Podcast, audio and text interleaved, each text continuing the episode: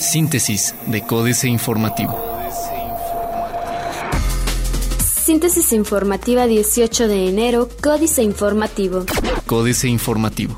Lista Transporte Metropolitano de Querétaro, la nueva empresa que buscará unificar el transporte público en Querétaro. Este domingo se llevó a cabo la toma de protesta simbólica del Consejo de Administración que estará al frente de la nueva empresa llamada Transporte Metropolitano de Querétaro SADCV, quien será la encargada de brindar los servicios de transporte público en la entidad, teniendo como testigos al secretario de Gobierno Juan Martín Granados Torres y el director del Instituto Queretano del Transporte Alejandro Delgado Scoy. Durante la toma de protesta de la mesa directiva, Juan Martín Granados Torres manifestó que se eligió el mejor de los caminos, pero el más difícil de transitar. su confía en que no disminuirá el porcentaje de contribuyentes cumplidos por la verificación semestral. Marco del Prete Tercero, titular de la Secretaría de Desarrollo Sustentable del Estado, confía en que no disminuirá el porcentaje de contribuyentes cumplidos con la verificación vehicular, a pesar de que será doble pago anual en este 2016. Empoderar a los ciudadanos, clave del combate a corrupción, dice el CIDE. Mauricio Merino Huerta, profesor investigador del Centro de Investigación y Docencia Económicas, afirmó que es de suma importancia empoderar a los ciudadanos para así combatir la corrupción. Esto durante el inicio de las mesas de trabajo en el municipio de Querétaro para la creación del Sistema Municipal de Transparencia, Rendición de Cuentas y Anticorrupción. El catedrático indicó que más allá de que sea el gobierno el que exprese que hay transparencia, rendición de cuentas y combate a la corrupción, deben ser los propios ciudadanos quienes así lo reconozcan y no dudó en afirmar que empoderar a los ciudadanos es la clave en la tarea del combate a la corrupción. Acumulación de basura en espacios públicos genera percepción de inseguridad en la ciudadanía, dice José Luis Sainz. La falta de limpieza en espacios públicos contribuye a crear una percepción de inseguridad en la ciudadanía, aseguró José Luis Sainz Guerrero, titular de la Secretaría de Servicios Públicos municipales, ya que los lugares que presentan acumulación de basura son espacios que se prestan para que bandas o grupos delictivos se reúnan a consumir drogas y alcohol. Diario de Querétaro. Cacería de taxis piratas. Lideran seis municipios en abigato y robo de maquinaria agrícola. Unos seis municipios encabezan la lista de delitos como abigato y robo de maquinaria agrícola con severas pérdidas para los productores, denunció el presidente de la Comisión de Desarrollo Agropecuario en la legislatura local, el diputado José González al proponer que estos delitos se persigan de oficio. Municipios como San Juan del Río, Huimilpan, Amealco, Pedro Escobedo, Tequisquiapan y Ezequiel Montes son los más afectados por estos delitos que significan pérdidas de más de 40 mil pesos por cabeza de ganado o de 200 mil pesos en el caso de los tractores. Y el delito se mantiene porque no se está haciendo nada al respecto. Avalan la unidad especial. Medio siglo. Un bloque de 12 empresas decididas a invertir en Querétaro cientos de millones de dólares será la primera entrega de resultados en la promoción económica del Estado por el gobernador Francisco Domínguez Servién, quien adelantó a Diario de Querétaro que sus componentes provienen de países como Canadá y España y son de los sectores industrial, aeronáutico y automotriz. Plaza de Armas. Superará México crisis, dice Tonatiu. Confirman llegada de Ernesto Luque a Sede Sol. Alistan empresas inversión en Colón. Incrementaría WAC ingresos con oferta de servicios a iniciativa privada. Se pretende incrementar el ingreso de recursos económicos de la Universidad Autónoma de Querétaro a través de investigaciones y servicios que estudiantes o maestros realicen para el sector privado, expuso Irineo Torres Pacheco, secretario académico de la máxima casa de estudios. El corregidor. Destaca Querétaro por captación de inversión extranjera. Proponen condonar deudas en verificación. Busca CEMIC convenio para obras públicas. Prohíben en Corregidora cobro de estacionamientos. Corregidora se convirtió en el primer municipio del estado en prohibir el cobro en estacionamientos de plazas comerciales y establecimientos similares para clientes. Con la aprobación del Reglamento de Estacionamientos Públicos y Servicio de Recepción y Depósito de Vehículos del municipio, se regulará la obligatoriedad de esta medida. Noticias. Sobrevive 10% de las empresas en los dos primeros años, dice Canaco. Cobraron de más. Los secretarios de Finanzas y de Administración de la Administración de Fabián Pineda incumplieron la ley para el manejo de los recursos públicos del Estado de Querétaro al pagar a 14 servidores públicos sueldos brutos superiores a los rangos determinados por el tabulador autorizado, que van desde un 11.7 hasta un 102% más. Se fortalecerá el mercado interno, anuncia Cedesu. Reforma. Heredan priistas deuda millonaria. Cuatro priistas encabezan la lista de gobernadores que heredarán finanzas ahorcadas a sus sucesores, quienes serán elegidos el próximo junio. La deuda pública que dejarán es mayor al monto que reciben sus estados en un año de participaciones federales, es decir, los recursos que usan para gasto corriente, entre ellos el de pago de créditos contratados. Sufre peso ante dólar peor inicio de año. Critica ahora Andrés Manuel López Obrador, empresa que contrató. Pierde Pemex por los precios. Con los precios actuales del petróleo, la mitad de la cartera de inversiones de Pemex se queda en números rojos de los casi 40 mil millones de barriles de petróleo crudo equivalente de reservas que tenía Pemex en 2014 para desarrollar menos de 15 mil millones están en yacimientos que tienen costos de producción inferiores a los 20 dólares por barril. La jornada. Se incrementa la desigualdad de manera dramática, dice Oxfam. El peso se deprecia 5.8% en 15 días. Más divisas por turismo que por petróleo. México obtuvo en noviembre más divisas por turismo internacional que por exportaciones de petróleo crudo por primera vez desde 1999, de acuerdo con reportes del Banco de México. En el onceavo mes del año pasado, el gasto en el país de los viajeros extranjeros ascendió a 1.385.9 millones de dólares, mientras las divisas por venta de crudo fueron de 1.259.3 millones. Responsabilidad compartida pide Peña a países petroleros ante la baja de precios. Excelsior.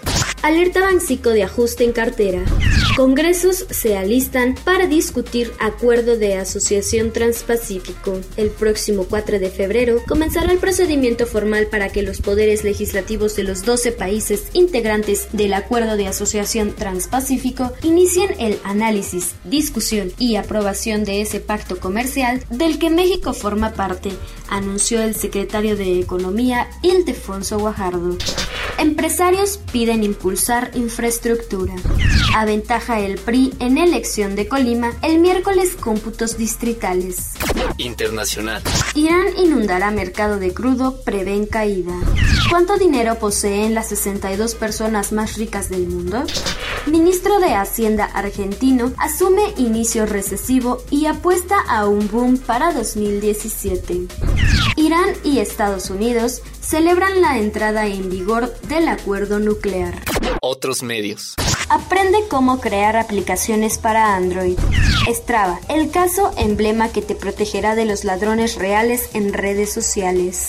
Con lentes, crean la tercera realidad. China enviará sonda para explorar el lado oscuro de la Luna. América Economía.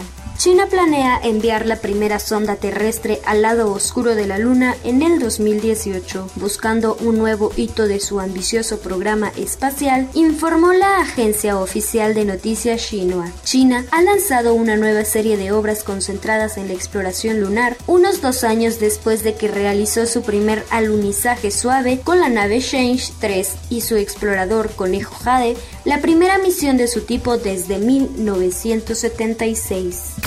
Financieras.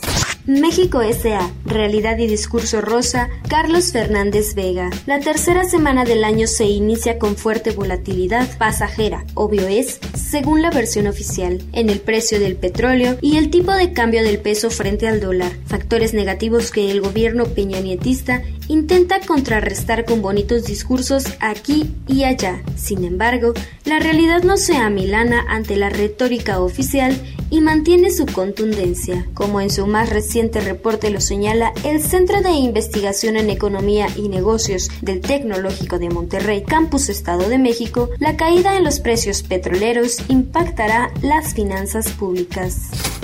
Reporte económico, inflación, salarios y tipo de cambio real 2015, 1 de 2, David Márquez Ayala. En 2015 ocurrió algo inusitado. En medio de una severa devaluación del peso de 16.7% cotización interbancaria frente al dólar que encarece lo importado y de un aumento de 4.20% en los precios del productor, el índice nacional de precios al consumidor INPC solo aumentó el INEGI 2.13%. Precios al consumidor. Con esta inflación de 2.13%, en 2015 el índice nacional de precios al consumidor acumula 18.84% en el quinquenio y 47.79% en la década. Capitanes. Javier López Ancona.